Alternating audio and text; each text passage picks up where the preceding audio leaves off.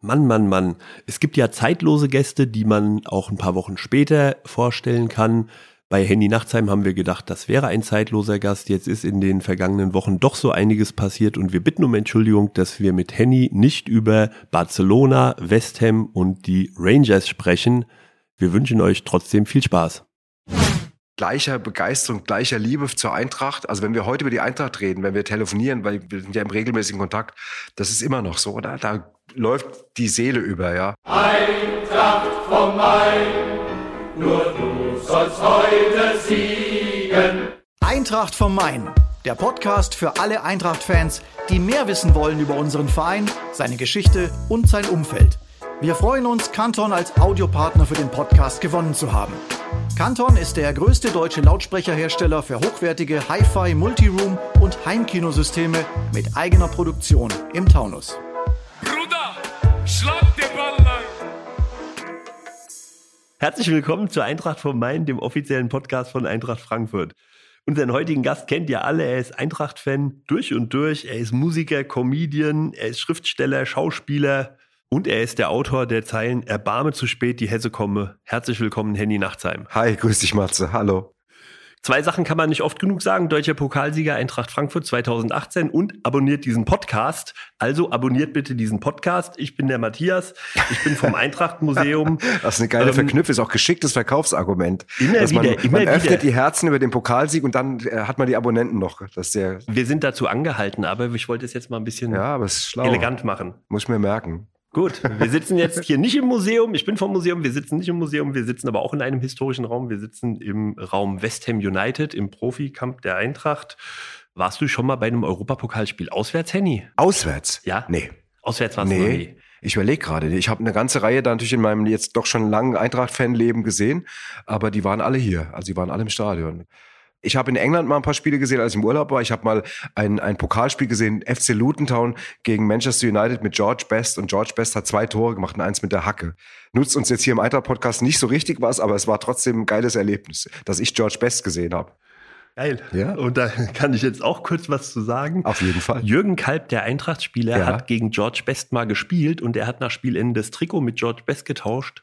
Und Jürgen Kalbs Frau hat es irgendwann einfach aus dem Schrank entsorgt und im Altpapier weg. Nein. Im Alt, Ja, Altkleidercontainer Altkleider- ja, entsorgt. Kleidersammlung getan. Ja, Jürgen Kalb ist hochunglücklich, weil er George Bests Trikot an den Altkleidercontainer Okay, und verloren der Typ, hat. der es gefunden hat, der hat jetzt diese Villa im Taunus. Der, der, Vermutlich. genau. Also wir reden heute über George Best, wir reden aber über die Rottgau Monotons, wir reden über Anthony Sabini, hoffentlich auch über Hesse James und Adlerträger Lilly über das weite Feld der Frankfurter Eintracht. Ja, es ist mir Ja. nichts lieber als das. Aber anfangen muss ich, Henny. Ja. Große, große Aufregung. Euer Beagle Lilly war weg. Und man Das hat stimmt. ihn wiedergefunden auf dem Hügel eines Recyclinghofs. Genau, also es war mein Ding. Wir haben ja zwei Beagle und ich war mit beiden im Wald und äh, Lilly war nicht angeleint, weil sie eigentlich tatsächlich überhaupt nicht dieses Spürhund-Ding hat. Den Rüde musste immer anleihen und dann ist sie einfach auf einmal das erste Mal, seitdem wir die haben, ist die, die haben wir erst ein halbes Jahr in den Wald gerannt und war weg. Ich habe das überhaupt nicht ernst genommen. Und dann ist der Rüde, hat sich losgerissen, weil die Schleppleine nass war. Also ich war so verblüfft und dann bin ich erstmal hinterher, habe die drei Stunden gesucht, bin nach drei Stunden echt ziemlich entnervt aus diesem Wald wieder rausgekommen, hat mich auch total verlaufen und dann kam irgendwann der Rüde wieder und Lilly eben nicht. Und dann haben wir das bis nachts um elf bin ich immer wieder in den Wald gefahren und habe gerufen und äh, gesucht. Und wir waren, ehrlich gesagt, ganz schön verzweifelt, weil wir den Hund halt natürlich auch wahnsinnig ins Herz geschlossen haben und weil, und du hast ja dann die schlimmsten Szenarien im Kopf, weißt du, ist ein Wildschwein angegriffen oder, oder ist die in einen von diesen wilden Tümpeln da gefallen und so. Und dann, dann haben aber tatsächlich, also muss man sagen, weißt du, wir schimpfen ja auch mal gerne auf Facebook, aber, aber dafür ist das Ding mal einfach Weltklasse, weil wir haben das dann abends gepostet. Am nächsten Tag hatte ich diverse Nachrichten, dass der Hund gesichtet worden ist in einem Nachbarort, sechs Kilometer weiter. Und dann sind wir da hingefahren und haben da mit Ordnungspolizei und was weiß ich denn, das eingekreist. Und irgendwann kriegte ich nochmal einen Anruf über drei Ecken und da sagte jemand, ja, der ist, ist glaube ich, in diesem Recyclinghof Rügemer in Urberach. Und dann sind wir da alle hin von allen Dings und auf einmal sagt einer da oben sitzt auf so einem Recycling-Abfallhügel, ja. Und das war irgendwie hoch emotional und ähm, da ist mir dann doch bewusst geworden, wie gern ich den Hund schon jetzt hab. Auch die Eintracht hat mitgezittert. Kollege Hinlang hat mir das erzählt. Er hat wohl auch einen Hund. süß. Sehr, ich bin hier verblüfft, wie viele Leute das mitbekommen haben, ja. Hund ist wieder da. Du bist aber prinzipiell ein großer Tierfreund. Wenn du jetzt schon Facebook angesprochen hast, wenn man auf deiner Seite schaut, dann findet man Hinweise zur Amphibienrettung. Es gibt Kröten auf deiner Homepage. Äh, Du hast in einem Buch über Meerschweinchen geschrieben. Du hattest mal Meerschweinchen namens Grabbi und Holz. Ja. Du hattest immer ein Tier. Ich bin jetzt nicht als Kleinkind mit äh, Tieren groß geworden. Ich, ich war so ungefähr so 15, dann hat meine Mutter, die hat damals äh, nach der Trennung von meinem Vater, hat die in einem Schuhgeschäft gearbeitet und eines Tages saß im Schaufenster eine Katze.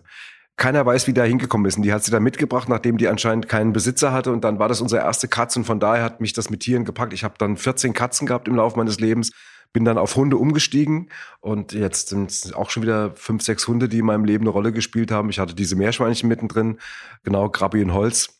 Und ja, warum sie auch mal so gehießen haben, bin ich sehr tieraffin. Also ich habe, ich sag mal, ich kann schon noch trennen. Ich habe ja, bin ja auch Papa von drei Kindern und ähm, ich würde das jetzt nicht so gleichstellen. Das machen ja manche, aber ich habe schon ähm, einen großen Zugang zu Tieren. Ja.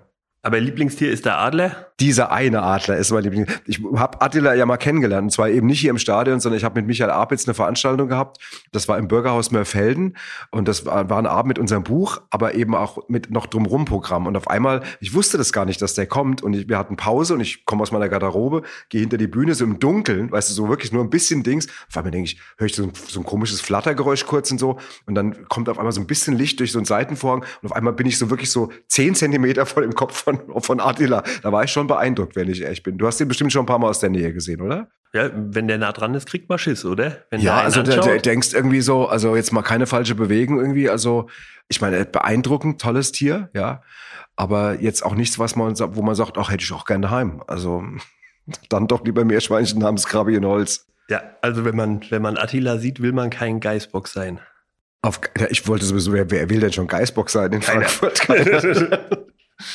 Ich will das jetzt auch gar nicht nochmal ausrollen, wo wir jetzt ein bisschen extern von Frankfurt sind, aber du bist geboren in Wuppertal. Ich hasse dich, Matze. Das Entschuldigung, heißt, ne? ja, ich habe es aber vorher angekündigt. Ich habe noch mal ganz kurz geschaut. Wuppertal Hard Ja. Wir haben sechsmal gegen Wuppertaler SV gespielt, viermal gewonnen, einmal unentschieden, einmal verloren. Ja. Eine gutes, gute Statistik. Ja, ähm, und ihr seid auch mich nicht. sofort nach der Geburt weggezogen. Ja, wir sind, wir, wir sagen mal, wenn ich 24 Stunden später zur Welt gekommen wäre, dann wäre ich der Hesse, den ich in mir fühle. Und äh, deswegen, ich habe auch zu dieser Stadt null Bezug. Also meine Großeltern haben da noch gelebt und wir hatten auch noch so irgendwie irgendeine Tante noch und was weiß ich. Und da sind, als, bin ich als kleines Junge dann ab und zu mitgenommen worden. Und äh, das Einzige, was natürlich in Wuppertal beeindruckend ist, die Schwebebahn. Das ist ja auch wirklich was, so ein Markenzeichen. Aber ich habe zu dieser Stadt überhaupt keinen Bezug. Ich habe mit Gerd auch mal ein paar Mal mit Badesalz da gespielt. Ich habe das da mal auf, aus Witz auf der Bühne erzählt. Ich habe dann gesagt, übrigens Leute, am Ende so habe ich gesagt, ich bin übrigens hier geboren. Hat ganz haben alle nur abgewunken und haben gelacht und unter dem Motto, erzähl keinen Scheiß und so fühlt sich's auch an.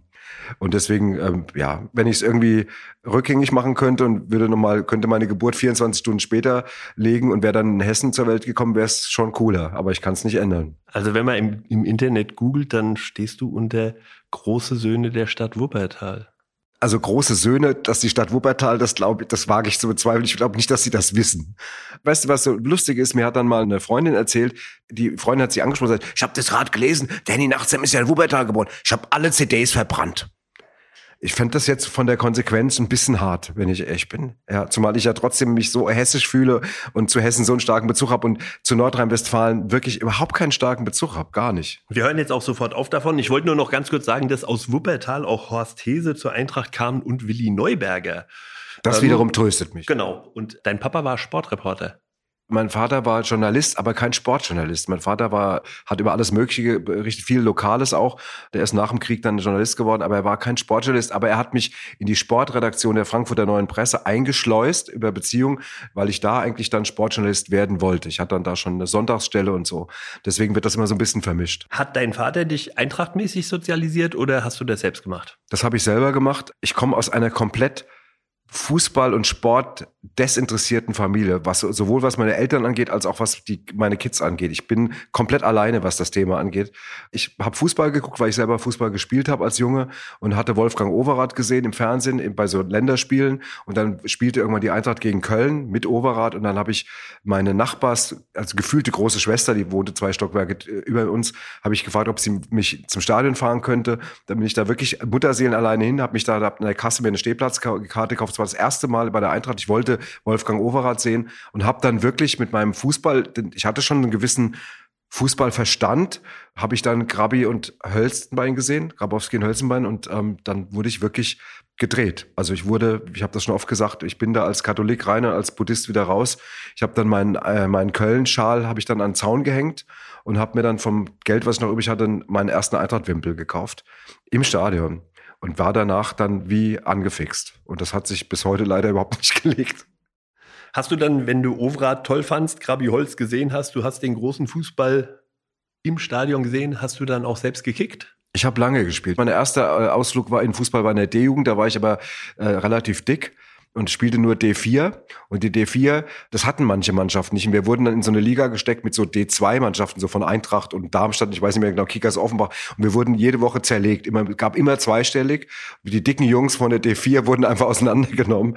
Dann habe ich damit erstmal aufgehört, habe ein paar andere Sportarten probiert, bin aber dann in der B-Jugend, als ich dann auch schlanker war und wieder Lust hatte, dann wieder eingestiegen, habe dann bei Spielverein Neu-Isenburg und dann später bei der SKG Sprendling gespielt, bin dann wieder zu Isenburg zurück und habe bis zu den Junioren gespielt und habe mir dann tatsächlich in einem Wintertrainingsabend die Bänder gefetzt im Knie und habe dann tatsächlich, so albert das klingt, festgestellt, du kannst mit gerissenen Bändern auf einem Barhocker immer noch Saxophon spielen und singen, bei der Band, bei der ich damals war, aber du kannst halt eben nicht kicken. Und dann habe ich, hat das meine berufliche Entscheidung, mehr in die Kunst zu gehen, in die Musik zu gehen, äh, stark beeinflusst. Okay, dann bist du nicht Fußballstar geworden, dann bist du Musiker erstmal geworden, du hast Saxophon gespielt. In welcher Band warst du damals? Also meine allererste Band hieß Kotzbrocken. Gut. Ähm, ja, guter Name, hatte auch ein wahnsinnig gutes Plakat. Es war äh, ein Typ, der besoffen auf dem Boden liegt, so in der Ecke und der hat sich gerade übergeben und in den Brocken des e Dings waren unsere Gesichter gezeichnet. Top-Plakat, war eine Weltkarriere vorprogrammiert. Da hab ich, war ich zweiter Sänger und habe Altflöte gespielt. Und äh, das war die erste Band. Dann hat mein Bruder eine Band gegründet, eine Brassrock-Band. So Vorbilder waren Chicago und Blood, Sweat and Tears und hat mich großzügigerweise damit reingeplant geplant, hat dann mein Vater überredet, mir ein Saxophon zu schenken und dann hat er mir, haben wir uns das selber so beigebracht. Das war dann die Band, in der ich lange gespielt habe. Dann bin ich in eine Jazzrock-Band noch eingestiegen, die ist ein Harz Reinhardt Revival und aus der resultierten irgendwann die Rodger Monotones und das war natürlich dann nochmal eine ganz eigene Geschichte.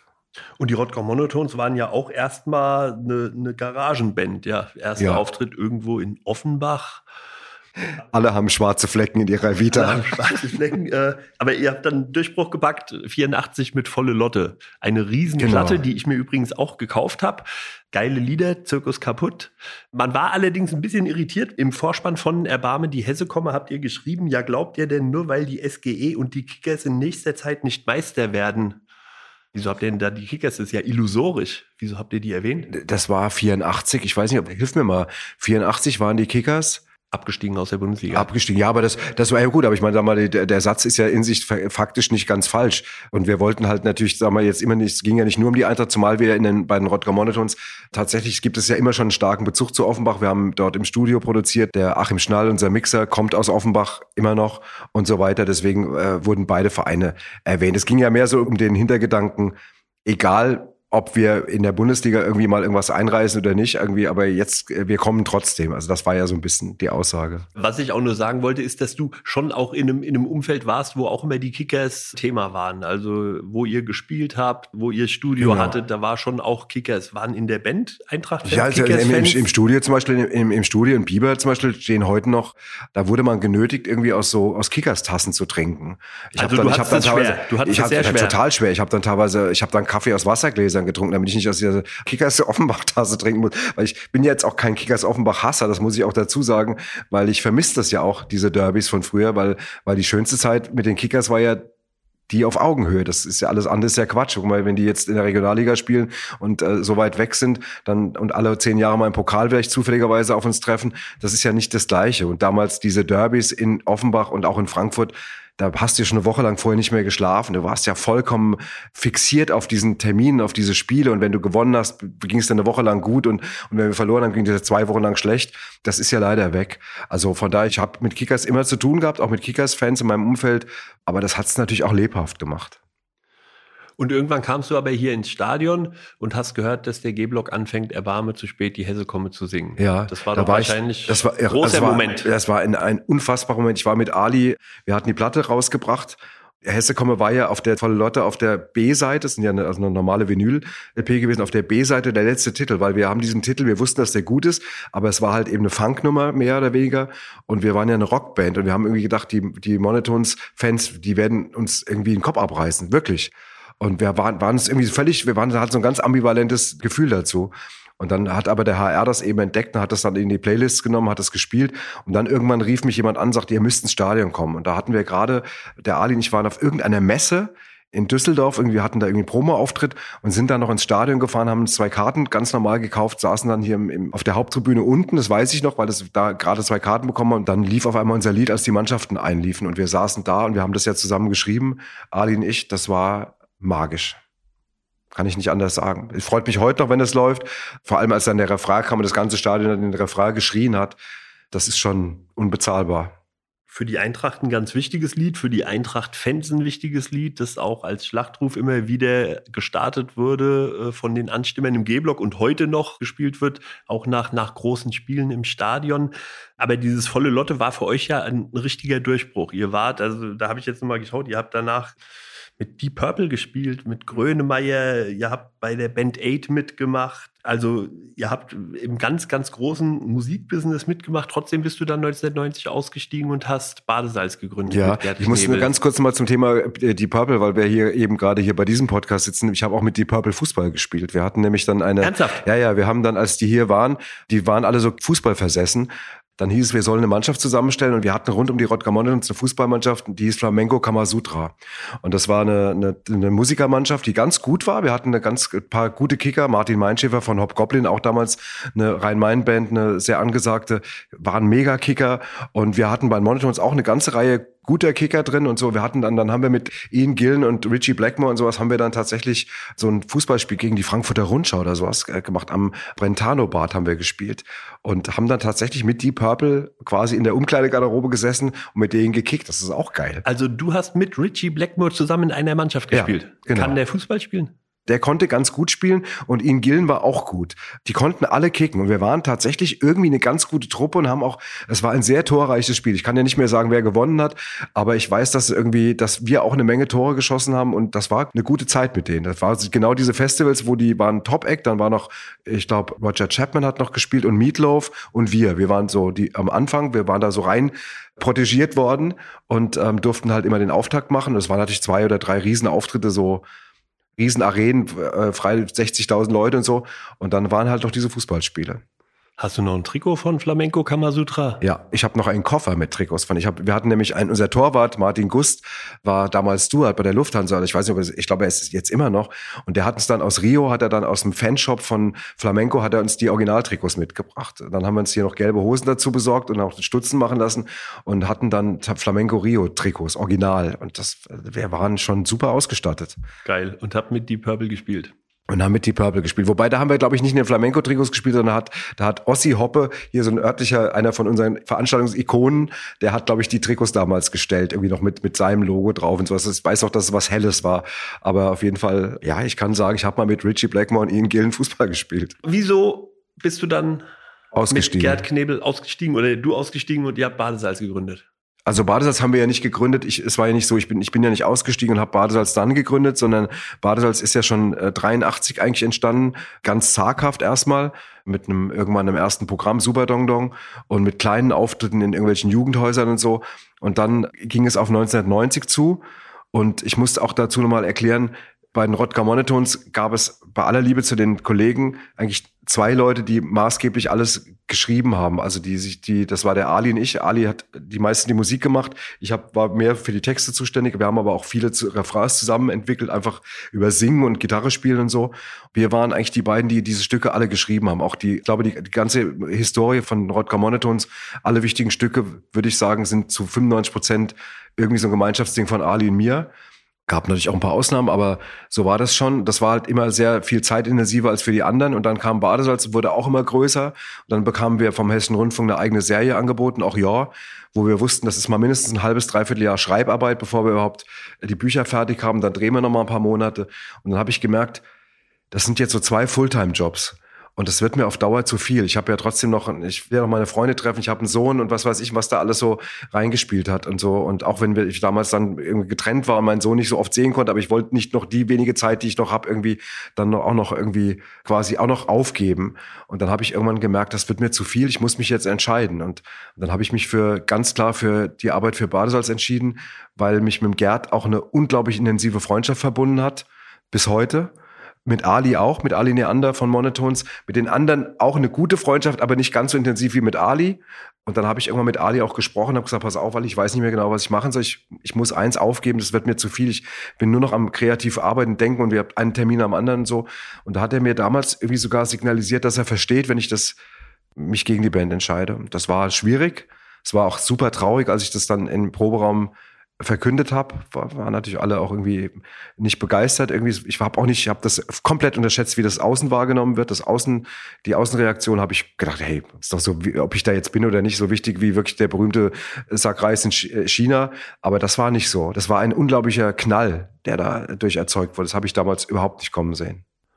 Bevor wir zu Badesalz kommen, möchte ich jetzt ganz kurz mit dir mal die Eagles 11 durchgehen. Elf Fragen zur Eintracht, ja. äh, die du. Trink noch einen Schluck Kaffee. Trink einen Schluck Kaffee und dann fangen wir mit Frage Nummer eins an. Eagles 11, dein erstes Fußballtrikot, das du besessen hast. Das erste Trikot, was ich hatte, war ein vermeintliches Brasilien-Trikot, was meine Mutter mir geschenkt hatte. Das war aber eigentlich nur ein Biene Maya-T-Shirt, auf das sie hinten auf mit dem Rücken Pelé geschrieben hatte mit einem dicken Edding, dummerweise mit Doppel L. Das war mein allererstes Trikot. Das hat meine Pele. Mutter mir geschenkt. Pele, weil Brasilien war halt damals wahnsinnig angesagt und Pele ja auch. Und da hat meine Mutter so gesagt nach dem Motto, ja, was der Pele kann, kannst du auch. Und hat mir dann ein Biene Maya T-Shirt, hat sie zum Brasilien-Trikot umgemodelt. Das, Das ist war mein schlimm, erstes. das ist traumatisch äh, und ich kann das nachvollziehen. Mein erstes Torwarttrikot, da habe ich mir mit Tesa Krepp eine Eins hinten drauf gemacht. Schlimm. Ja, nee, ich finde das im Nachhinein ist es doch super. Eigentlich zum Ja, Erzählen stimmt. ist es doch wunderbar. Genau. Bester Fußballer der Welt auf deiner Position? Jürgen Grabowski. Sehr gut. Dein Lieblingsreiseziel? Ich bin so unheimlich gerne in Nordholland. Ich war da schon 25 Mal. Ich bin totaler Holland-Fan. Das weiteste, wo ich weg war, war Costa Rica und Venezuela. Das waren auch beides beeindruckende Urlaube. Aber ich, wenn ich jetzt weiß, dass ich zum Beispiel in ein paar Wochen wieder mal nach Holland fahren kann, finde ich es auch cool. Lieblingsessen? Tatsächlich Pizza Margarita mit Tabasco. Und dein Lieblingsort in Frankfurt? Wenn ich jetzt, wenn ich jetzt sage, dass ich am allerliebsten im Stadion bin und am aller, allerliebsten im Eintrachtmuseum, dann klingt das so schleimig, dass ich mich kaum traue, das auszusprechen. Ich bin aber Wir tatsächlich, das. ich bin wahnsinnig gern bei euch im Museum. Ich habe da so viele äh, schöne Momente erlebt. Ich finde es auch unheimlich gut, wenn man bei einem Spiel ist, wenn man vorher da nochmal reingeht. Das hat irgendwie was, ich kann es nicht erklären, aber was Beruhigendes für mich. Und ich bin tatsächlich, also sagen wir mal, das ist, ich muss fairnesshalber sagen, das Stadion und speziell eure Einrichtungen gehören dazu. Ich bin aber auch wahnsinnig gerne bei den Frankfurter Löwen immer gewesen, bei den Spielen in der Eissporthalle. Ich bin aber auch wahnsinnig gerne natürlich zum Beispiel in Läden wie der Käse oder im Neuen Theater Höchst, die jetzt mehr mit meinem Job zu tun haben. Und ich bin wahnsinnig gerne in der Jahrhunderthalle. Das sind jetzt mal so fünf Orte. Tut mir leid, wenn es ein bisschen größer geworden ist. Aber die haben auch alle eine verschiedene Funktion für mich. Haben alle ihre Berechtigung und Das. Stadionmuseum ist gut.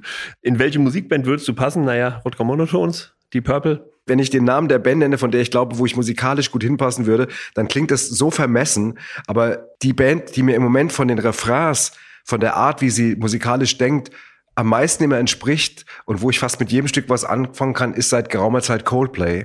Das ist eine Band, die ich wirklich mittlerweile wirklich total schätze, so für die Leichtigkeit und die Raffiniertheit ihrer Songs, so dieses, diese Kombination. Und das wäre so eine, also ich bin natürlich nicht auf diesem Niveau, ich kann noch nicht so gut singen wie der Sänger, also nicht falsch verstehen, aber so emotional würde ich mich da wohlfühlen. Die haben auch schon hier gespielt, oder? Die kommen ja vor allem jetzt nochmal, die spielen ja dreimal hier das ausverkaufte Stadion. Da gehst du auch hin? Ich habe keine Karte bekommen. Wir schauen mal. ich habe es auch nur zufällig erwähnt. Erinnerung an dein erstes Eintrachtspiel Mein erstes Eintrachtspiel äh, habe ich ja schon erzählt, FC Köln. mit Overath rein, mit Grabi mit und Overath raus. raus, mit, mit Overath im Herzen rein und mit Grabowski und Hölzenbein noch mehr im Herzen wieder raus. Damit haben wir auch schon das Idol der Kindheit. Lieblingssport neben dem Fußball. Also live Eishockey, weil das unheimlich dynamisch ist und weil das irgendwie gut zu gucken ist. Äh, im, Im Fernsehen ist es komischerweise, gucke ich es gar nicht so besonders gerne, aber live würde ich sagen Eishockey. Bist du auch schon zu Eintracht Eishockey gegangen? In Ja. den 80er Jahren? Da Ja. warst du auch schon. Ja, da war ich schon. Und die haben auch eine Zeit lang mal in Rödermark außerhalb gespielt, in dieser Halle, da wo in der Nähe, wo ich jetzt wohne, schon lange. Da war ich auch mal bei einem Spiel, genau. Okay, das waren so die Anfänge, als die Eissporthalle noch nicht fertig war, hat die Eintracht Genau, da hab- ihre Heimspiele. Genau, ich habe auch hier, absolviert, ich habe hier, hier gab es ja auch ein Eisstadion da vorne und äh, da war ich auch mal irgendwie, das war auch cool, weil das irgendwie, irgendwie ich habe das irgendwie relativ steil in Erinnerung. Warst du da auch mal? ja. Ich war da auch, Ja, ja. ne, es war irgendwie irgendwie eine ganz gute Arena irgendwie so, ein bisschen Ja. natürlich nicht vergleichbar mit den mit den Tempeln heute, aber aber ich habe schon früh Eishockey geguckt, ja. Dein Berufswunsch als Kind war? Ich wollte Tierarzt werden oder Profifußball oder Wimbledon gewinnen. Okay. genau. Oder am besten ein Fußballprofi, der nebenbei noch Wimbledon gewinnt, aber eigentlich eine Tierarztpraxis hat. Das wäre die beste Kombination gewesen. Da will ich jetzt natürlich wieder nicht mit den Geschichten kommen, aber es gibt einen Eintracht-Spieler, der hat 1908 für die Eintracht gespielt und hat auch Wimbledon Tennis gespielt. Nee. Oskar Kreuzer. Doch, das ging damals noch Multisportler. Siehst du Ja. mal, da bin ich vielleicht bin ich bin ich die Reinkarnation von, Von dem. Oskar Kreuzer? Ja. Uh. Das sollten wir mal vertiefen. Können wir nochmal drüber nachdenken. Ja. Ich spür's gerade in mir. Mit wem hast du dich bei der Eintracht am besten verstanden? Du hast ja schon viel Kontakte gehabt und du bist schon ganz lang nah an der Eintracht. Mit Ja. wem hast du da immer den besten Kontakt gehabt? Naja, sag mal, wir beide kennen uns tatsächlich ja schon jetzt auch ganz viele, viele Jahre und das ist irgendwie auch immer freundschaftlich. Deswegen, ich, das würde ich jetzt, sagen wir mal, da wäre ich jetzt vorsichtig. Also ich habe so, sag mal, ich, ich sehe das eher so, ich bin so dankbar dafür, dass ich so viel äh, nette Kontakt habe, dass ich auch mal so das Gefühl habe, dass ich irgendwie willkommen bin. Deswegen wäre das jetzt komisch irgendwie. Ich habe, ich sag mal, was ein tolles Erlebnis war, auch wenn es, wenn es, ich, ich habe ja mal eine Idee für ein bestimmtes Live-Konzept gehabt und durfte beim Vorstand das vorstellen. Und dann saß ich wirklich in der Vorstandsetage und ich war aufgeregt wie, wie vorher, wie vor der, von der Klassenarbeit. Und dann saß ich da drinnen und, und durfte das vorstellen und wurde auch so freundlich empfangen und, und damit, es wurde so unheimlich nett mit umgegangen. Und dann bin ich so später raus und habe ich gesagt, egal ob daraus was wird oder nicht, aber allein dieser, dass ich da drin war und wie ich da auch behandelt worden bin und was ich für ein, für ein Gefühl zurückbekommen habe, da war ich wahnsinnig stolz drauf. Und das ist jetzt so einer von den vielen Sachen. Aber ob das jetzt bei euch ist, ob das jetzt eben ist, wenn ich Jan treffe, Jan Strassheim oder was weiß ich, oder ob ich jetzt auch Spieler getroffen habe, als ich zum Beispiel äh, Eintracht Heroes aufgenommen habe und im Museum eben dann mit Danny da Costa reden durfte oder mit Uwe Bindwald und so weiter. Das waren auch alles. Also ich freue mich, das Gesamtgebild. Ich finde jetzt eine Person rauszunehmen, fühle ich auch nicht. Also das finde ich, ich habe keinen, es gibt natürlich ein paar, mit denen ich, die ich länger kenne, wie wir beide uns länger kennen, aber ich freue mich überhaupt, dass ich überhaupt sagen kann, ich kenne Leute von der Eintracht. Das ist eine, eine gute Antwort. Damit sind wir durch mit den Eagles 11. Ich habe im Hintergrund immer gehabt, wie Herr Bruchhagen immer bei mir angerufen hat, wenn du wieder ein Buch vorgestellt hast. Na, Herr Thomas, der Herr Nachtsheim kommt, können Sie mir einen Platz frei halten? Und Herr Bruchhagen war jetzt nicht bei jeder Veranstaltung im Museum, Ja. aber immer wenn du hattest und Herr Bruchhagen und du, es waren ja nur auch unterschiedliche Ja. Herangehensweisen an den Fußball, aber er hat sich immer einen Platz Ja, er reserviert und hat sich immer halb tot gelacht, wenn du deine Bücher vorgestellt Ja, hast. und er ist auch wirklich, er ist auch wirklich, äh, was mich angeht, muss ich sagen, also wir sind beide sehr treu miteinander. Also wir haben, wir pflegen den Kontakt immer noch, wir, wir schicken uns Nachrichten. Und neulich war ich, muss ich noch kurz erzählen, da war ich bei Heimspiel, ja, bei dieser kleinen Sendung hier im HR-Fernsehen. Jetzt war vor ein paar Wochen, ich war also zugeschaltet, also von zu Hause aus. Und dann kamen wir irgendwie nochmal auf die Perspektiven Eintracht Frankfurt. Und ich habe dann gesagt, ich persönlich kann mir total vorstellen, dass ich noch jetzt auch noch in den nächsten Jahrzehnten irgendwann erlebe, dass die Eintracht Champions League spielt. Wobei das ja letzte Saison ja schon, waren wir ja schon mega nah dran. Ich sage, ich glaube, dass das irgendwann nochmal kommt. Und da habe ich gesagt, auch wenn Heribert Bruchhagen mir schon seit 20 Jahren erzählt, dass die Tabelle zementiert ist und sowas, irgendwie, ich sage, und habe ich in der Sendung gesagt, so lieb ich ihn hab, aber das, der Satz nervt mich, denn er hat mich schon vor zehn Jahren genervt. Und dieses immer dieses drauf bestehen, dass nur die Vereine das dürfen und so. Und dann lief das abends, das wird ja zeitversetzt aufgenommen, und dann lief das abends um halb elf. Und an dem Moment, wo die Stelle dran kam, ploppte mein Handy aus. Und dann war Heribert Bruchhagen und sagte, hör auf zu flennen, schrieb er mir irgendwie mit so einem Smiley und so. Also wir haben da irgendwie, haben irgendwie einen, einen sehr netten äh, Kontakt. Das ist auch tatsächlich auch eine, natürlich eine Person, äh, die ich auch in dem Kontext äh, natürlich stimmt, die muss man erwähnen, sehr gerne sogar. Und der Eintracht auch bis heute verbunden, der wäre sicher auch mal ein Gast für unseren Podcast, der Heribert Bruchhagen, der ja auch total viel Das zu er erzählen hat. bestimmt. Das macht er bestimmt, ja. Ja. Gut, wir kommen jetzt zu Badesalz. Und ich will eigentlich über Badesalz, da gibt es ja so viel zu erzählen und Ja. wir haben immer bei dem Podcast auch nur eine Stunde Zeit. Aber ich will darauf zurückkommen, die erste Album war auch Jo. Ja. Und dann kam Nicht ohne meinen Papa. Genau. Und da habt ihr einen Sketch aufgenommen, den wir euch jetzt kurz vorspielen. Eintracht-Fans kennen den in der Regel. Es ist Anthony Sabini. Liebe Zuhörerinnen und Zuhörer, hört mal rein. 0 zu 2 in der 83. Minute. Torschütze erneut Anthony Sabini. Oh Mann, so eine Scheiße, du. Schießt uns der Drecksack jetzt schon das zweite Tor rein, du. Ich hab den eh gefressen, den Bimbo, dass die überhaupt hier kicken dürfen, du die Halbwaffe, du Oh. Mann, oh Mann, oh Mann, du. Erst mit dem Boot drin aus dem Busch gelockt, jetzt versauen sie uns die Meisterschaft hier, du. Hier, vielleicht sollen wir dem mal Bananen runterschmeißen, hä? Ah ja, so wie der lebt, der Gorilla möchte auch bestimmt mal Bananen essen. Baninchen. Uh, uh, uh, uh, uh, uh. Wie der schon lebt mit seinen dicken Schenkel, du komm. Ey, sag mal, seid ihr blöd oder was? Was willst dann du, du Studentenkopf, hä? Ja, sag mal, wisst ihr nicht, dass der Sabini ab der nächsten Saison für uns spielt? Was?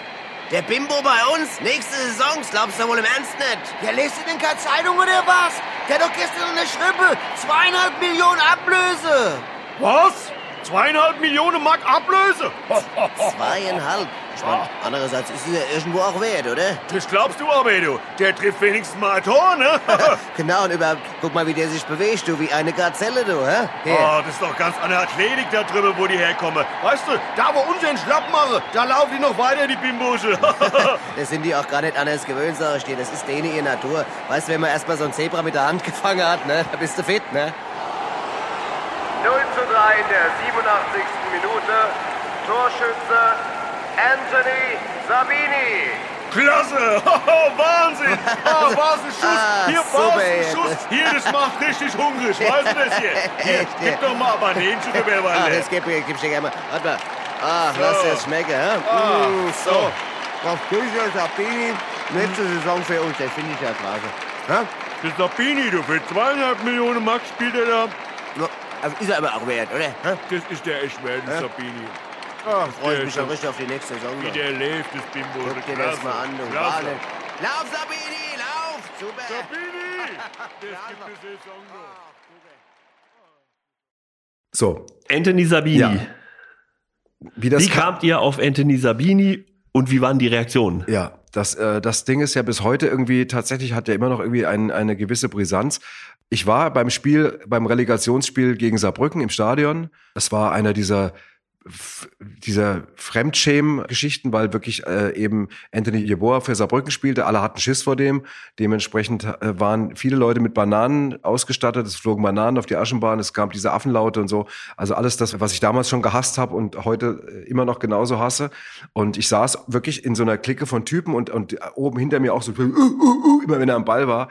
Und dann sagte irgendwie einer, wirklich wie bei unserem Sketch sagte, hey, sagt er, kriegt euch mal wieder ein. Ich habe gehört, die Eintracht ist an dem dran, der soll nächste Saison bei uns spielen. Und dann merkten die auf einmal, dann, dann geht es ja gar nicht mehr so. Und dann kippten die so und sagten, naja, so schlecht ist er nicht irgendwie und so. Und ähm, ich habe da drin gesessen, bin nach, nach Hause gegangen, habe das im Gerd angerufen, habe gesagt, ich muss dir was erzählen, was ich heute im Stadion erlebt habe. Und er sagte, das machen wir auf der nächsten Platte. Das nehmen wir eins zu eins, mal, bauen wir noch ein bisschen aus mit unseren typischen Sprüchen und so. Und dann haben wir das eigentlich ja nur auf unsere CD transportiert. Ich weiß noch, dass die CD rauskam, lass es mal ein Vierteljahr, ein halbes Jahr nach dem Relegationsspiel gewesen sein. Und das Irreste, was ich dazu erzählen kann, ist, dass ich irgendwann einen Typen kennengelernt habe, der sagte, ich muss dir jetzt mal was sagen, Henny. Ich war damals auch im Stadion und ich habe kistenweise Bananen da reingeschleppt. Und dann habe ich eure CD gekauft und habe die im Auto gehört und hörte diesen Sketch und hatte hinten im Kofferraum noch die leeren Bananenkisten sagt er. Und das war der peinlichste Moment meines Lebens, weil ihr mir, du der Gerd, mir auf einmal klar gemacht hat, was das für eine Drecks-Scheißaktion war und wie peinlich das war und wie rassistisch das war und wie falsch das war. Und dann bin ich angehalten am nächsten Müllcontainer, habe erstmal diese ganzen Bananenkisten weggeworfen, um diese Schande aus meinem Kofferraum zu kriegen. Ich finde, besser geht's nicht. Also für uns jetzt. Trotzdem gibt's Leute, die nicht kapiert haben, dass wir damit ja auch diesen A, diese rassistische Haltung und auch diese opportune Haltung ja demaskieren wollten. Und es gibt Leute, die, die hören den Sketch und sagen, ja, Badesalz ist rassistisch. Das ist das Dümmste, was du überhaupt über uns sagen kannst. Das ist irgendwie so, also wir sind so weit entfernt davon, rassistisch zu sein oder rechts zu sein, wie es nur geht. Und ähm, da haben wir den Sketch sogar mal im Sportstudio live aufgeführt und da war Anthony Jeboa Gast. Und da hat Günther ja auch noch moderiert. Und da haben wir den Sketch im Publikum gespielt. Also wirklich, wir saßen wie auf der Fußballtribüne, haben den aus dem Publikum rausgespielt. Und- Anthony Jeboa kannte den Sketch auch schon, hat sich auch be- bestens amüsiert, dann haben wir darüber geredet. Viele Jahre später wollten wir genau diese Szene aus dem Sportstudio als Bonusmaterial für eine DVD. Und dann hat ein junger Redakteur vom ZDF das rausgesucht und hat gesagt, er würde es nicht freigeben, es wäre ja rassistisch. Und dann mussten wir dem erstmal erklären, dass es Satire ist und eben nicht wirklich, dass wir keine Rassisten sind. Also der Umgang damit, da tun sich manche schwer, die Ironie oder die Satire auch zu erkennen. Aber ich meine, wir wissen, wie es gemeint war. Und der junge Mann, der dir von den Bananenkisten im Kofferraum erzählt hat, der steht ja so ein bisschen für die Eintracht-Fans, weil ihr habt ja. da ja nachhaltig ganz viel für die Fanszene der Eintracht gemacht, die ja dann auch im Nachgang ein politisches Bewusstsein entwickelt hat, das man heute allenthalben spürt und äh, auf das wir heute auch sehr achten und das von unserem Präsidenten gelebt wird, das vom ganzen Verein gelebt wird. Aber es ist ja doch vieles auf diesen Fall Toni Jeboa zurückzuführen und dieses Anthony Sabini. Also sag mal, zumindest hat unser Sketch natürlich nochmal, weil wir nochmal auch andere Leute erreicht haben und weil wir auch teilweise natürlich eben auch bei Fußballfans auch schon immer auch äh, viele Zuhörer hatten oder auch Besucher, haben wir auf jeden Fall, sag mal, einen Beitrag geleistet. Wir waren jetzt nicht, würde nie sagen, das war jetzt der maßgebliche, ausschlaggebende Fakt, äh, dass wir das gemacht haben, aber, aber es war auf jeden Fall ein, ein guter Beitrag in die richtige Richtung. Und wenn, wenn mir jemand sowas später erzählt, also das war auch, ich fand, er hätte mir das ja auch nicht erzählen müssen, er hat mir das wirklich gesagt, ich musste das jetzt einfach gestehen. Und ich schäme mich dafür heute irgendwie, das wird mir auch nicht mehr passieren. Ähm, und das ist natürlich dann toll, wenn wir das, wenn wir zu der Diskussion oder zu der Bewusstseinsmachung ein bisschen haben beitragen können. Der Spiegel hat vor ein paar Jahren tatsächlich den Sketch irgendwie als einen der wichtigsten politischen Sketche der Neuzeit geadelt. Da waren wir völlig baff irgendwie. Das hatten sie einfach, habe ich gar mit, war so Spiegel Online-mäßig, war irgendein Artikel über den Dings, hat das wirklich total gelobt und sagt, das wäre eigentlich eine der wichtigsten äh, Sachen gewesen. Ich glaube, da haben sie recht, die Kollegen. Also für die Entwicklung der Frankfurter Fanszene oder der Eintracht-Familie war dieser Sketch, glaube ich, sehr, sehr wichtig. Ja, Und super, das hört man ja. auch allenthalben, ja. Habt ihr mit Toni Jeboa Kontakt gehabt? Danach? Ja, Im Sportstudio. Im, halt. Im Sportstudio haben wir ihn zusammengesetzt, war sehr nett irgendwie. War, hat er jetzt auch nicht so ein mega fließendes Deutsch gesprochen. Irgendwie und, und, und wir waren auch nicht aufdringlich. Oder wir haben dann, es ist ja auch bei so einer Sendung so, du sitzt dann da, das die geht ja dann bis, was weiß ich, bis halb zwölf oder so und dann irgendwann fährt man dann wieder heim und, und man hat sich dann einfach mal in der Garderobe Hallo gesagt und ich war natürlich auch sehr ehrfurchtsvoll, weil das ja damals auch wirklich ein, einer unserer wirklichen Götter waren. Also ein, ein unfassbarer Stürmer mit einer unglaublichen Präsenz und, und unfassbaren Toren und ähm, komischerweise, ich will ja auch nicht Leute sammeln oder so, sondern ich, wenn ich Leute kennenlernen darf, die, also als ich Jürgen Grabowski kennengelernt habe beim HR, habe ich mir fast ins Hemd gemacht, ja. Ähm, zum Glück kannte der mich aber auch. Es war zum Glück nicht so ganz einseitig. Der hat auch, mochte auch Badesalz so ein bisschen irgendwie. Und dann war das irgendwie ganz nett. Aber allein, dass ich mit Anthony Boa mal im Sportstudio aufgetreten bin, das reicht mir immer in der Vita. Toni Jeboa, Badesalz, Anthony Sabini, ein ausgezeichneter Spot. Wir haben uns im Vorfeld ein bisschen unterhalten über Hesse James. In Hesse James kommt leider die Eintracht nicht vor, obwohl da ja so viele Namen sind, aber es kommt nicht irgendwie eine Grabbi eine Holz drin vor. Aber mit Hesse James seid ihr ganz weit gekommen. Ja, Hesse James war ja dann auf dem dritten Album, auf, auf der Divoda, so war das, glaube ich. Das war halt einfach einer wieder von den Sketchen. Die Platten liefen eh schon super. Die liefen viel besser, als wir das am Anfang alle erhofft haben. Sowohl die, die Plattenfirma Sony als wir. Ich muss zu der Aufnahme sagen von Hesse James, ich glaube, es war meine Idee, einen Cowboy zu machen, darzustellen, der seine Gegner totbabbelt, ihnen das Ohr blutig redet. Aber was er redet, war nicht festgelegt. Und das ist auch nicht gepitcht, also, sondern also schneller gemacht, sondern der Gerd hat da gesessen und wir hatten nur ein Skript. Da war nur klar, was ich so sage. Oh, wer kommt denn da? Und so, also diese Dings. Und dann kam, hat Gerd losgelegt und hat einfach der hat ja so schnell geredet, das konnte er ja gar nicht ablesen. Der hat einfach improvisiert. Und da der Gerd eben kein so ein starker Fußballfan ist wie ich, ist wahrscheinlich das Thema Eintracht in dem Moment auch einfach außen vor geblieben, weil er das einfach nur das äh, einfach gelabert hat, was ihm da alles ein, eingefallen ist. Und das war ja trotzdem dadurch, sag mal, ich saß dann ihm gegenüber und dachte so, ob uns das mal einer glaubt, dass er das wirklich live eingesprochen hat, werden wir noch sehen irgendwie. Aber deswegen. Der kam ganz groß raus, der wurde verfilmt, hast du gesagt. Hesse Ach so, ja, Hesse James wurde dann später, kriegten wir auf einmal eine, bekamen wir eine Einladung aus Ludwigsburg von der Filmakademie und da sagte er, ähm, ja, ihr, ihr habt, wir haben euch doch damals mal gefragt, ob wir Hesse James animieren dürfen. Und das hat jetzt einer unserer Schüler gemacht und das ist eine Abschlussarbeit und wir laden euch ein. Da sind wir in, in nach Ludwigsburg gefahren und da war dann in, die haben an, an dieser Filmakademie ein großes Kino und es war knallevoll. Da waren die ganzen Abschlussschüler drin und Studenten, aber auch natürlich die noch, noch lange da blieben und so. Also es war einfach eine Mega-Stimmung da drin. Da lief ein Kurzfilm nach dem anderen und dann irgendwann kam halt der Film vom Johannes und äh, das war dann Hesse James animiert in so einem Insektenlager. Äh, äh, also es gab dann so ein Hesse James ist äh, so eine Art Käfer und dann gibt es auch noch den, die Kakerlake, also diesen, diesen äh, Gigi Tucker und so und hat das einfach in so ein, in so ein Insektenreich äh, dann transportiert und der Film in dem Kino war die Hölle los Also, und wir Gerd und ich saßen da und wir hatten Tränen in den Augen, weil das, wir hörten unsere Stimmen, aber sahen diesen Film dazu. Das war natürlich die nächste Ebene, die das natürlich nochmal getoppt hat. Und dann ist es tatsächlich so gewesen, dass die diesen Film eingereicht haben bei der Oscar-Kurzfilmgeschichte, und zwar beim Studenten-Oscar, und haben ihn englisch synchronisieren lassen von irgend so einem englischen Schauspieler, der das ähnlich schnell hinbekommen hat wie Gerd. Und dann haben sie den eingereicht, dann ist dieser Film Zweiter geworden bei dem Studenten-Oscar. Und wenn er Erster geworden wäre, dann wäre dieser Film automatisch beim Kurzfilm beim richtigen Oscar gelandet. Also er wäre dann unter den letzten fünf der nominierten Kurzfilme gelandet. Das heißt, der wäre dann tatsächlich an dem Abend gezeigt worden, zumindest in Ausschnitten. Das hätte die ganze Welt gesehen. Wir wären über einen roten Teppich da reinmarschiert, was weiß ich mit wem alles. Und dann äh, hätten wir, wären wir bei der Oscarverleihung gewesen, weil wir einen Beitrag quasi geliefert haben. Auch wenn man natürlich sagen muss, dass letztendlich der Film, der dann da lief, da hat man uns ja gar nicht mehr gehört, weil es ja Englisch war. Aber das war egal, weil wir haben es uns ja ausgedacht. Aber leider ist er halt eben nur Zweiter geworden beim Studenten-Oscar und dann durften wir da nicht hin. Wir haben echt, also als es hieß, das läuft jetzt gerade die Abstimmung, da kannst du dir vorstellen, wir saßen nur noch in der Nähe vom Telefon, weil wir waren so geil drauf, dass der Film Erster wird und dann beim Oscar, gebe ich offen zu, das, weil das hast du nicht so oft, die Chance. Und leider, leider um einen Platz verfehlt. So ein bisschen so wie letzte Saison Fünfter. Gut, dann hast du jetzt den Schwung wieder in den Sport gut Ja, genau. gepackt. Ja, genau. Du siehst, ich Platz denke ja auch immer in Eintracht. Ja, dann kommen wir zu deinen, zu deinen drei Eintracht-Momenten und fangen an. Der schönste Eintracht-Moment. neben dem gerne zitierten Pokalsieg, der für alle uns besonders war, einfach weil es auch so lange jetzt her war, war tatsächlich der UEFA Cup Sieg hier in Frankfurt, Fred Schaub. Da sind nicht weniger Tränen gelaufen und geflossen als äh, jetzt 2018. Und ähm, ich weiß noch, dass wir dann alle, meine ganzen Kumpel, wir waren alle auf der Gegend gerade.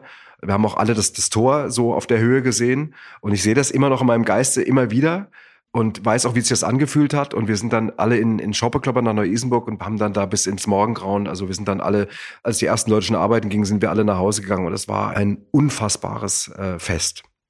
Dein schlimmster Eintracht-Moment? Das klingt jetzt eigenartig. Ich habe ja alle vier Abstiege mitbekommen, ja. Ich habe die auch auch hautnah mitbekommen, weil ich war ja auch immer in der Zeit immer bei jedem Spiel im Stadion und habe dann auch diese Niederlagen so mit. Es war nur komischerweise so, immer wenn wir abgestiegen sind, ich weiß nicht, wie dir es geht, Matze, aber ich hatte, ich habe bei mir ist immer sofort der erste Gedanke ist, naja gut, dann steigen wir halt nächste Saison wieder auf.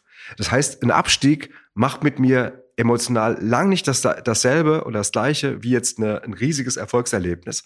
Von daher, sagen wir mal so, ich erinnere mich an ein Spiel auf dem Biberer Berg. Da stand es lange 2-2, wenn ich mich recht erinnere. Ich, manchmal verfärbt sich das ja so ein bisschen in der Erinnerung. Und dann hat meiner Ansicht nach Michael Kutzop mit einem Kopfball das 3-2 gemacht in der Nachspielzeit oder kurz vor Schluss. Und ich war halt im Stadion drin und weiß noch, dass mich das ähm, tagelang verfolgt hat. Weil das natürlich auch in einem engen Stadion wie bei den Kickers, auch noch beim Derby, wenn dann das entscheidende Tor gegen dich fällt und sag mal so zwei Drittel des Stadions explodiert um dich rum, aber du fühlst was anderes. Das ist schon die Höchststrafe. Also ich finde, ich finde so die diese Niederlagen gegen Kickers Offenbach gehören schon zu den zu den besonders emotionalen, tiefen, bitteren Momenten.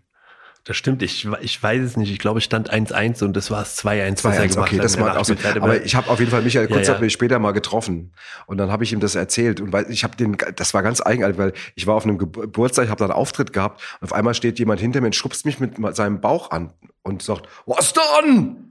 Und dann drehe ich mich um und denke, ich kenne das Gesicht irgendwie. Und dann schubst er mich mit seinem Bauch nochmal vor sich her, so als wollte er eine Schlägerei. Und dann war das Michael Kutzop. Sagt er, weißt du, wer ich bin? Und sag ich, ich überlege, sag ich, mit Michael Kutzop, der den entscheidenden Elfmeter verschossen hat für Werder Bremen, gleich so sein eigenes Trauma so auf den Tisch gelegt irgendwie. Und dann, und dann schubst er mich immer. Und dann sag ich, kannst du mal damit aufhören? Ich, Warum machst du das denn? Er sagt, das ist doch aus dem Sketch von euch. Was dann? Und ich habe bis heute, weiß ich nicht, was das für ein Sketch gewesen sein soll. Auf jeden Fall. Dann habe ich ihm aber noch später dann erzählt, dass er mich damals traumatisiert hatte, was ihn sehr gefreut hat. Was ihn sehr gefreut hat, aber die Strafe hat er gekriegt, er hat dann den entscheidenden Elfmeter Ganz genau, verschossen. genau, das alles hat er nur davon. Das hat er genau. nur davon, genau. Und jetzt noch zum Schluss deine schönste Kindheitserinnerung an die Eintracht. Kindheitserinnerung habe ich in dem Sinne nicht. Ich bin ja das, ich habe Fußball entdeckt, als ich angefangen habe zu spielen, da war ich 13, 14. Das ist ja schon keine richtige Kleinkindheit mehr. Ich habe als Kind, also mit so jetzt, ich sage jetzt mal fünf bis bis bis zwölf, 13, Fußball überhaupt nicht groß wahrgenommen. Von daher kann ich, ich kann nur damit dienen, was ich vorhin schon gesagt habe. Ich bin ins Stadion rein, ich habe Jürgen Grabowski gesehen und der hat mein Fußballherz berührt und das hat er auch noch viele Jahre danach. Ich kann mich an keinen Spieler erinnern, dessen Art zu spielen mich so ähnlich abgeholt hat, wie wenn man jemand ein tolles Gitarrensolo spielen hört oder jemand besonders gut singt. Das hatte für mich emotional den gleichen Wert. Du hast ja Jürgen Grabowski dann auch noch ein paar Mal hochleben lassen, weil du hast angefangen, Kolumnen über die Eintracht zu schreiben. Ja. Du hast für die Eintracht direkt geschrieben, du hast für Zeitungen, Magazine rund um die Eintracht geschrieben. Wie kam der Kontakt, dass du auf einmal Kolumnen zur Eintracht gemacht hast? Das war der Gerd Steines von der Gießener Allgemeine, hat damals mit mir, der hat mich angeschrieben und er wollte gerne ein Interview machen, als wir in Wetzlar gespielt haben, was ja dann eben ein Nachbarort ist, mehr oder weniger. Und hat, kam dann dahin, ich habe dann gesagt, willst du mit Gerd? Und mir sagt er, nee, nee, er wäre Sportchef und von der Gießener und er weiß, dass ich halt großer Eintracht-Fan bin und würde gerne mit mir ein, ein, ein Fußballinterview machen. Dann haben wir uns dann irgendwie am Morgen nach dem ersten Auftritt haben wir uns in, in, in einem Café getroffen und haben dann mehrere Stunden äh, ein Interview geführt. Und er hatte dann so viel Spaß an meiner Betrachtungsweise vom Fußball, weil ich Fußball ja genau wie alle anderen Bekloppten und die Eintracht speziell sehr liebe. Aber ich glaube, was mir manchmal einen Ticken besser gelingt, ist, dass ich manchmal auch noch so eine gewisse unfreiwillige Komik in vielen Sachen im Fußball entdecke, dass ich auch manchmal Leute, die von anderen Leuten extremst gefeiert werden, nicht ganz so ernst nehme, weil ich merke, dass die trotzdem irgendwie auch irgendwie in, in bestimmten Denkweisen manchmal mich nicht so überzeugen oder limitiert sind. Und das mochte er halt. Und dann hat er mir eine Kolumne angeboten, sagte, hast du Lust, irgendwie alle 14 Tage eine Eintracht-Kolumne zu schreiben oder sogar wöchentlich am Anfang. Und dann hat er, habe ich dafür auch eine Gage bekommen. Und dann durfte ich dann jede Woche, äh, hat er mir Stichpunkte geliefert und dann durfte ich so ein bisschen satirische Kolumne schreiben. Das machen wir jetzt schon seit 15 Jahren. Ist mittlerweile reduziert worden, weil die Zeitung auch nicht mehr diese Gelder haben, um sowas regel- regelmäßig. Ich mache das jetzt so alle paar Wochen. Ist mehr, jetzt ist es eine Frage-Antwort-Kolumne mit dem Ronny Hertogs von der Gießener, der mir Fragen schickt zur Eintracht. Und das ist immer sehr lustig, weil der manchmal Dinge auch wahnsinnig ernst sieht und ich die aber immer lustig beantworten soll. Das ist dann manchmal ein bisschen ist schwierig, aber, aber ich liebe den sehr und ähm, bin auch der Gießener Allgemeine verbunden und daraus sind dann zwei Bücher entstanden. Und dann war ein Highlight war dann tatsächlich, dass eines Tages der Gerd Steines mich anrief und sagte, wenn du möchtest, kannst du Heribert Bruchhagen interviewen für unsere Zeitung. Und dann habe ich gesagt, was heißt, wenn ich möchte, dann sag mir einfach, wann es ist. Und dann haben wir uns hier im, äh, getroffen in der alten Geschäftsstelle und äh, wir hatten eigentlich eine Stunde. Das war dann so, dass Gerd Steines war dann mit und er sollte nur zuhören und Fotograf war noch mit und Gerd Steines konnte aber überhaupt nicht sich bremsen und fragte der Heribert Bruchhagen die erste halbe Stunde dauernd Sachen und ich saß mit meinen 100 Fragen da und saß mir und dann sagte irgendwann sage ich Gerd kannst du jetzt mal die Klappe halten mir ich habe noch eine Viertelstunde Zeit und du hast eine halbe Stunde mir das ist überhaupt nicht so abgeholt ich war total wütend und er oh das tut mir leid mir ist der Gaul durchgegangen und da hat Heribert dann gesagt ja gucken wir mal wie sich's entwickelt und dann haben wir zwei Stunden geredet haben ein Interview geführt, das wurde dann später in der Gießener Allgemeinen abgedruckt. Es war eine ganze Seite, eine ganze große Zeitungsseite voll irgendwie. Und ähm, dann hat Heribert Bruchhagen mich später nochmal angerufen und hat dann gesagt, irgendwie, er will das auf jeden Fall gegenlesen, weil er sagt, ich weiß nicht, wie du das gemacht hast, aber du hast mir Antworten entlockt, deshalb, die habe ich noch nie gegeben. Und da war ich natürlich total stolz, ja. Aber wir haben ihm das dann auch alles zum wirklich zur, zum äh, normal drüberlesen gegeben und haben auch ein, zwei Sachen tatsächlich, haben nie den Raum verlassen. Du hast diese Kolumnen gemacht, aus denen wurden zwei Bücher. Also es gab zwei Bücher nur mit Kolumnen, die zusammengestellt Genau. wurden. Du hast dann journalistisch gearbeitet, wenn du Interview gemacht hast mit Heribert Bruchhagen. Also du warst quasi in der im Sportjournalismus drinne. Ich wollte es ja auch werden. Ich wollte ja Sportjournalist werden. Ich hatte ja schon meine Eintrittskarte äh, bei der neuen Presse und dann kamen ja die Monitors dazwischen, später noch Badesalz und dann habe ich das eben sein gelassen. Daher ist auch meine Affinität und wenn ich auf die hier, wenn ich mit auf der Pressetribüne sitze, dann fühle ich auch immer irgendwie, es klingt jetzt komisch, aber ich freue mich dann immer, dass ich da sitzen darf und es ist mir auch fast lieber als in irgendeiner Loge zu sitzen oder so, weil ich da sind halt so die Leute mit, die normalerweise meine Kollegen geworden wären. Ich bin jetzt nicht mit denen allen befreundet, ich kenne auch viele gar nicht, aber ich finde es schön da zu sitzen.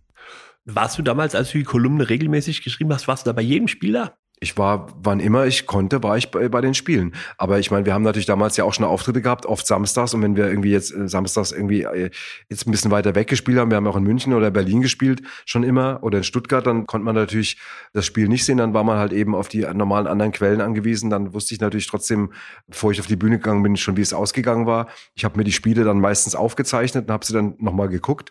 Im Endeffekt würde ich sagen, habe ich über diese verschiedenen Möglichkeiten, die man schon lange hat, viele, viele Eintracht-Spieler der letzten Jahrzehnte gesehen. Also mit wenigen Ausnahmen würde ich sagen, fast, fast alle, aber natürlich nicht alle live. Die beiden Bücher, die entstanden sind, waren der, den Schal enger schnallen und in die Ohren spucken und mein Eintracht-Tagebuch. Dann hast du Ja, wo das Eintracht-Tagebuch hat ja noch den, den Titel, das afrikanische Sprichwort, Gras wächst auch nicht schneller, wenn man dran zieht. Genau. Das ist ja der Haupttitel gewesen und dann Untertitel mein Eintracht-Tagebuch, genau. Ja, stimmt. Dann hast du 2014 mit Michael Apitz das Buch Adlerträger veröffentlicht. Das war jetzt was ganz anderes. Das war jetzt eine Geschichte rund um die Eintracht. Ja. Wie kamt ihr auf die Idee mit den großartigen Bildern und den total lustigen Texten? Ich glaube, das ist eines der bestverkauften Eintracht-Bücher, das es gab. Also das kann ich jetzt, weiß, kann ich, weiß ich nicht ganz genau, aber ich weiß, dass es im Verlag irgendwie in dem Jahr, glaube ich, das erfolgreichste war. Drauf gekommen sind wir, als ich den Michael kennengelernt habe, auf einer Hochzeit, wurden an einen Tisch gesetzt und haben, jeder wusste, wer der andere ist. Ich hatte ihn schon mal in irgendeinem Beitrag im Fernsehen gesehen und kannte auch seine Comics, die ich auch total mochte.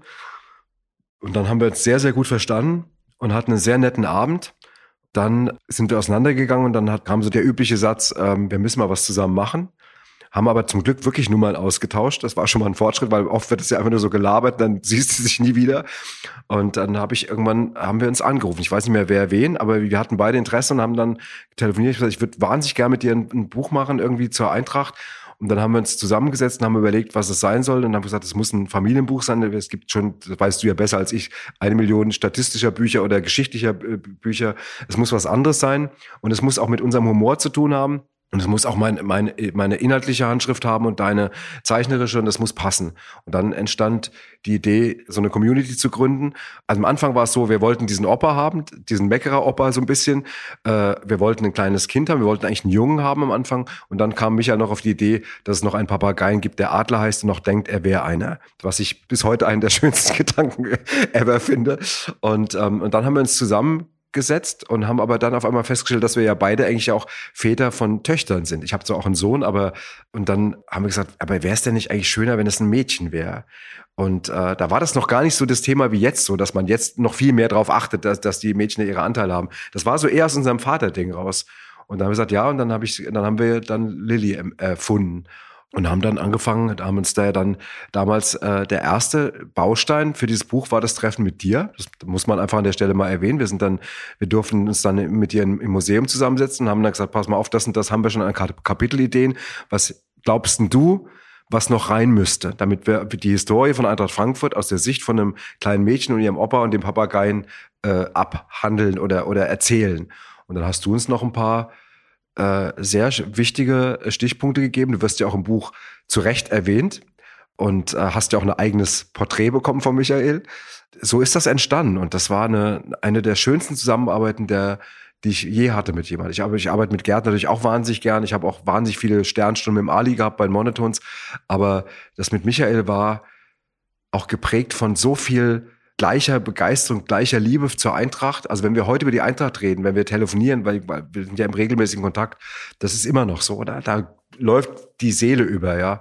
Einer der besten Momente war, es gab zwei sehr gute Momente bei dem Buch. Der eine war, dass wir noch kein Titelbild hatten.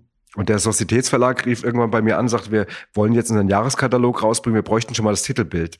Ich habe gesagt, gut, das, liegt ja bei Michael. Habe ich Michael angerufen und das gesagt, sagt er, ich habe so viel zu tun, ich kann das jetzt unmöglich machen, das dauert mindestens noch einen Monat. Und dann, ich, dann habe ich gesagt, Michael, reg dich ab, pass auf, dann dann sollen sie einfach da einen leeren Buchtitel hinmachen, den Titel schon mal reinschreiben, sagen, Titel noch nicht verfügbar, äh, kommt später. Dann ist es halt so, da sind wir im Jahreskatalog eben optisch nicht vertreten.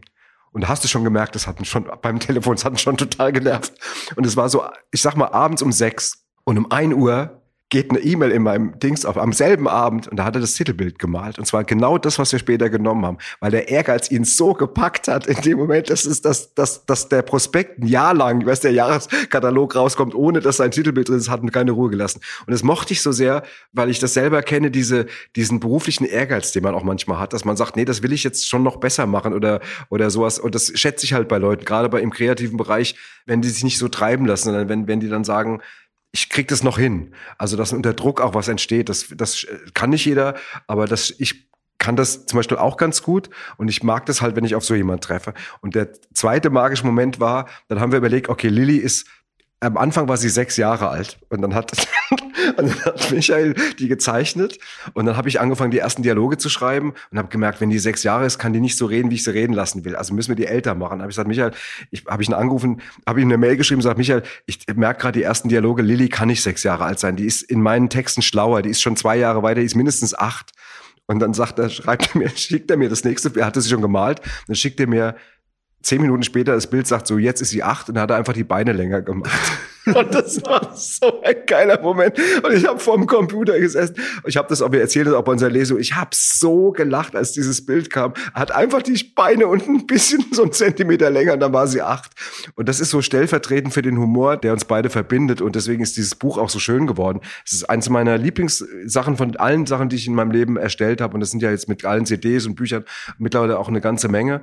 Das ist wirklich, ähm, ich habe das immer noch gerne in der Hand und guck mir das immer noch gerne an. Es fühlt sich immer noch gut an. Und jetzt ist es ja beim Verlag nicht mehr erhältlich. Wisst ihr was? Wenn er, wenn er meint, dass er das nicht mehr rausbringen wollte, ich will das jetzt gar nicht groß bewerten. Und da haben wir mal kurzerhand, der Gerd und ich jetzt bei Basel einen eigenen Verlag gegründet. Batz Books heißt der. Und da kommt jetzt Adlerträger in der dritten Auflage in ein paar Monaten raus. Und wir bringen das jetzt nochmal selber raus. Weil wir gesagt haben, das kann nicht sein, dass das schöne Buch vergriffen ist und dass nie wieder jemand eine Chance hat, sich das zu kaufen. Das, dazu ist es dann tatsächlich so erfolgreich es war. Da gibt's immer noch genug Leute, die es noch nicht kennen. Und deswegen bringen wir das jetzt nochmal in ein paar Monaten selber raus. Wir sind sehr gespannt. Wir freuen uns drauf. Wir freuen uns auch auf die neue Version von Adlerträger gibt ja noch viel zu berichten über die Eintracht äh, an Lilly. Henny, ich bin jetzt eigentlich durch. Ich danke dir recht herzlich. Ja, das war, war ein, ein ganz tolles Gespräch. Das hat mir viel Spaß gemacht. Als wir das Museum eröffnet haben, haben wir dich relativ unverfroren angefragt. Sag mal, Henny, kannst du nicht einen Spot für unser Museum machen? Und du hast uns damals zugesagt. Ja. Wir haben dann gedacht, wir sind lustig und haben einen entwickelt und du kamst und hast den da auch eingespielt und am Ende hast du gesagt, aber ich will nur mal einen Freestyle machen. Und zum Abschluss würden wir euch jetzt noch mal diesen Freestyle-Werbespot fürs Eintracht-Museum zuspielen mit vielen Erfolgen, die die Eintracht gefeiert hat. Wenn ihr euch das Ganze anhört, müsst ihr immer noch nachrechnen und dazu rechnen. Jetzt ist noch ein Pokal mehr dazu gekommen zum Abschluss. Also es soll nicht der letzte sein. Es soll nicht der letzte sein. Es, es wird natürlich nicht der es letzte sein. Auf es keinen wird natürlich der letzte sein. Nein. Also, ich bedanke mich ganz herzlich bei dir. Es war ganz toll. Ich danke dir für die Einladung. Es hat mir Riesenfreude gemacht. Ich glaube, ich hoffe, das hat man auch gemerkt. Ist halt eben hier, ne? Bisschen Homebase, wie man, wie mein Sohn immer sagt. Homebase im Herzen von Europa. Ja, genau. Henny, bis zum nächsten Mal. Es gibt noch genug zu erzählen und zum Abschluss der Werbespot fürs Museum. Dankeschön. Danke auch.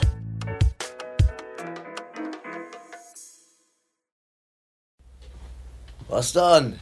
Hier, Münchner, steigt euer BMW und fahrt heim. Ich kann auch nichts dafür, dass ich gespatzt habe, ja? Tschö mit Öl. Ja. Die Eintracht, die ist doch das Brett überhaupt, oder? Hier, ich gehe so beim fünften Lebensjahr zu jedem Spiel. Ich habe alles gesehen hier. Hier Champions League-Siege, Weltmeistertitel, alles hier. Aber wisst ihr, was das Allergrößte war? Das war das Endspiel um den Europapokal der Landesmeister in Madrid gegen Manchester United. Irgendwann das 16. Ja, hier, das war der Hammer hier. Zehn Minuten vor Schluss steht 6-0 für Menu. Und dann hat die Eintracht aufgedreht. Viermal Grabowski, dreimal Hölzebein. Sippe sechs, wir haben gejubelt. Hier, und dann gibt der Schiri kurz vor Schluss nochmal, Sekunde vor Schluss, ein Elfer für die anderen. Hier, pass auf. Dr. Peter Kunde, unser Torhüter, hüpft nach links, aber der Bobby Charlton schießt den Ball rechts in den Winkel. Und da reißt Dr. Peter Kunde, der war ja Zahnarzt, sich die eigene Zahnbrücke aus dem Maul und wirft die so gegen den Ball, dass er den gerade noch um den Winkel lenkt hier. Da hatte mir einen Pokal. Hey, mal, hier, wenn davon ein Wort gelogen sein sollte, kann mich auf die Stelle der Blitz treffen. Die Wahrheit und nichts als die Wahrheit, nur im Eintracht Museum in der Commerzbank Arena. Ehrlich,